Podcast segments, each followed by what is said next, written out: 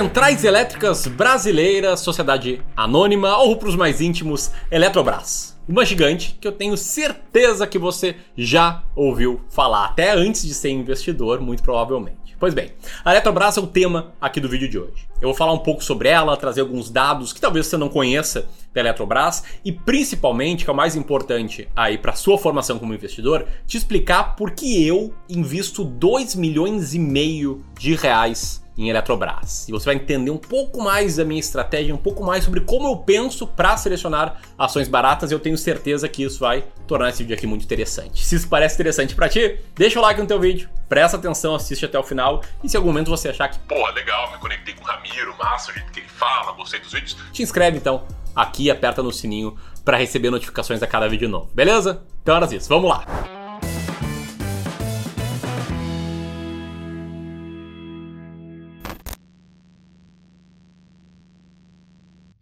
Bom, então aqui eu vou dar alguns avisos rápidos, eu vou falar sobre a empresa Eletrobras, vou falar sobre as ações da Eletrobras e por fim vou falar sobre estratégias de investimentos. Combinado? Então vamos lá, avisos importantes. Eu, Ramiro, sou gestor profissional de investimentos. Sou cofundador do Clube do Valor, que é uma gestora de investimentos. E nós temos um fundo de investimentos em ações. E nesse fundo a gente tem um patrimônio de 50 milhões de reais que aloca 5% da sua composição em ações da Eletrobras. Então o que eu estou falando aqui não é uma diquinha de investimentos.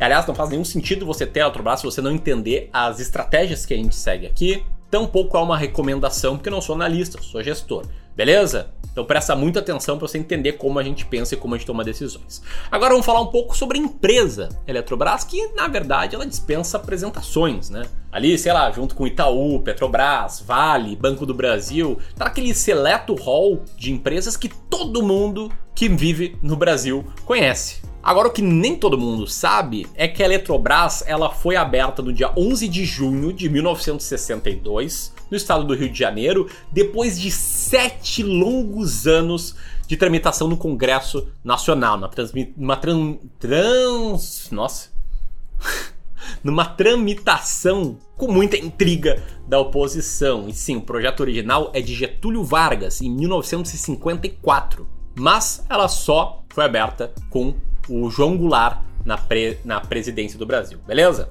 A Eletrobras, ela é a maior companhia elétrica da América Latina, tanto na geração de energia, que é um dos subsetores do grande setor de energia elétrica, e aqui a Eletrobras é responsável por 185 milhões de megawatt hora em 2019 de geração, que é o suficiente para atender mais de um terço do consumo do Brasil. E ela gera esses 185 milhões de megawatt hora majoritariamente de fontes de baixa emissão de gases de efeito estufa, com 48 usinas hidrelétricas, 12 termoelétricas a gás natural, óleo e carvão, duas termonucleares, 62 usinas eólicas e uma usina solar. Mas não é só em geração que ela é maior, ela é maior em transmissão também, que é outro subsetor na área de energia elétrica. E aí, a Eletrobras é líder com 71.153 quilômetros de linha de transmissão, com 366 subestações, das quais 309 próprias e 57 em parceria.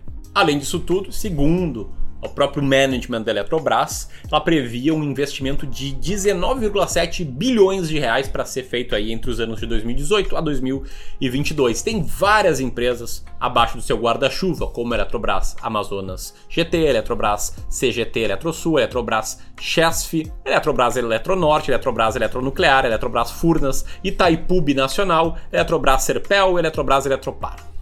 Falei um monte de informação, te joguei aí um monte de informação, mas tem um ponto que tá rolando recentemente, num vai e vem de notícias, que é o ponto da privatização. É o governo que tanto prometeu, mas ainda não entregou privatizações e a gente está torcendo para que entregue muitas privatizações.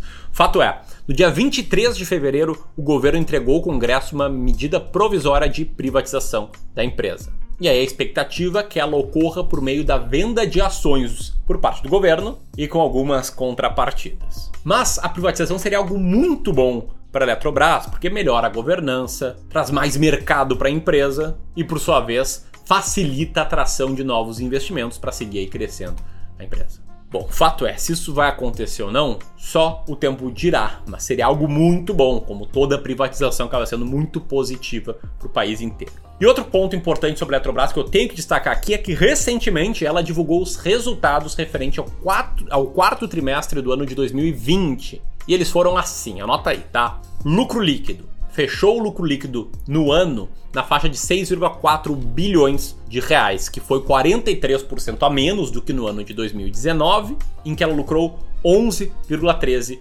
bilhões. E no quarto trimestre, o lucro foi de 1,269 bilhão impactados por dois grandes pontos, tá? Primeiro, provisões para contingências e impairment, impairment, que é quando uh, o ativo da empresa é marcado a mercado para baixo.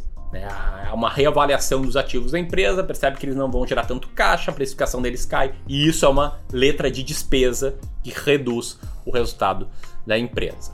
O EBITDA que é uma métrica assim similar, por assim dizer, a lucro operacional foi de 14 bilhões de reais, um pouco mais do que em 2019, em que ela foi, em que ele foi de 13,2 bilhões. E outros pontos que valem ser mencionados aqui do lado positivo é dividendos, em que a empresa vai submeter à Assembleia a adição de 1,5 bilhão em dividendos, e em cima dos 2,3 bilhões pagos em fevereiro, o que dá 3,8 bilhões pagos no ano. E também houve o desligamento de 550 empregados entre 2019 e 2020. Bom, falei muito da empresa, da questão da privatização, do resultado recente, mas vamos falar um pouco das ações da Eletrobras. E a Eletrobras está na bolsa com três diferentes ações. Código ELET3, que são ações ordinárias, que tem uma liquidez média diária de 305 milhões de reais. E é aqui que eu invisto, diga-se de passagem. Código ELET5, que são as ações preferenciais classe A, que não há uma diferença específica entre as classes A e B das preferenciais, né? Cada empresa trata de maneira distinta.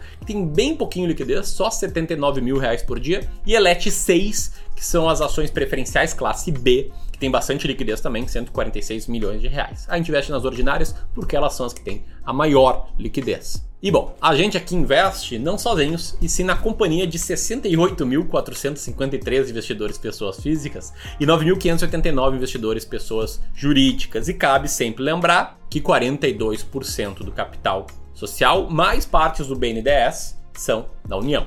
Bom, Dividendos. Já falei um pouco sobre a nova proposta de pagamento, mas vale falar também do que ela pagou nos últimos 12 meses. E como boa parte das elétricas, a Eletrobras, descontada do jeito que tá, tem um bom dividend yield, que fica na faixa dos 9% ali nas suas ações ordinárias, tá? Dito tudo isso, vamos ao que importa. Por que eu invisto em Eletrobras? E aliás, antes disso, quero saber se você também investe em Eletrobras. Deixe seu comentário aqui para eu saber se a gente é sócio nessa, beleza?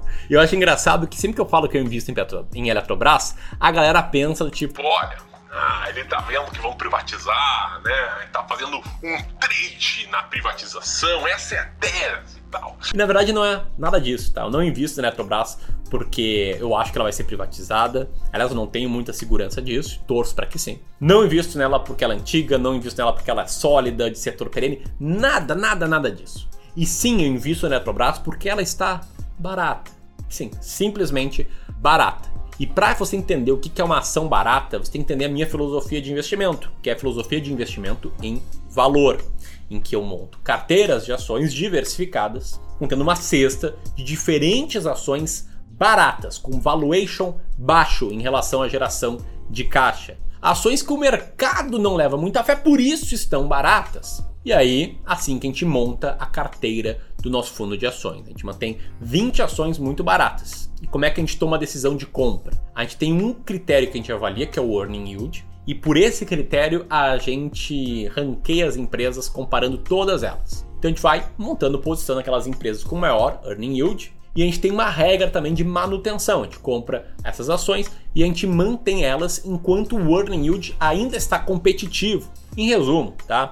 A gente compra aquelas que estão vigorando entre as 20 mais baratas e vai mantendo enquanto as ações estão naquela faixa, entre as 20, 30, entre até as 40 empresas mais baratas, que por acaso é onde está a Eletrobras hoje. Né, com os novos resultados do earning yield das empresas atualizado, a Eletrobras está na quadragésima posição e por isso a gente tem essa posição ainda no nosso fundo, beleza?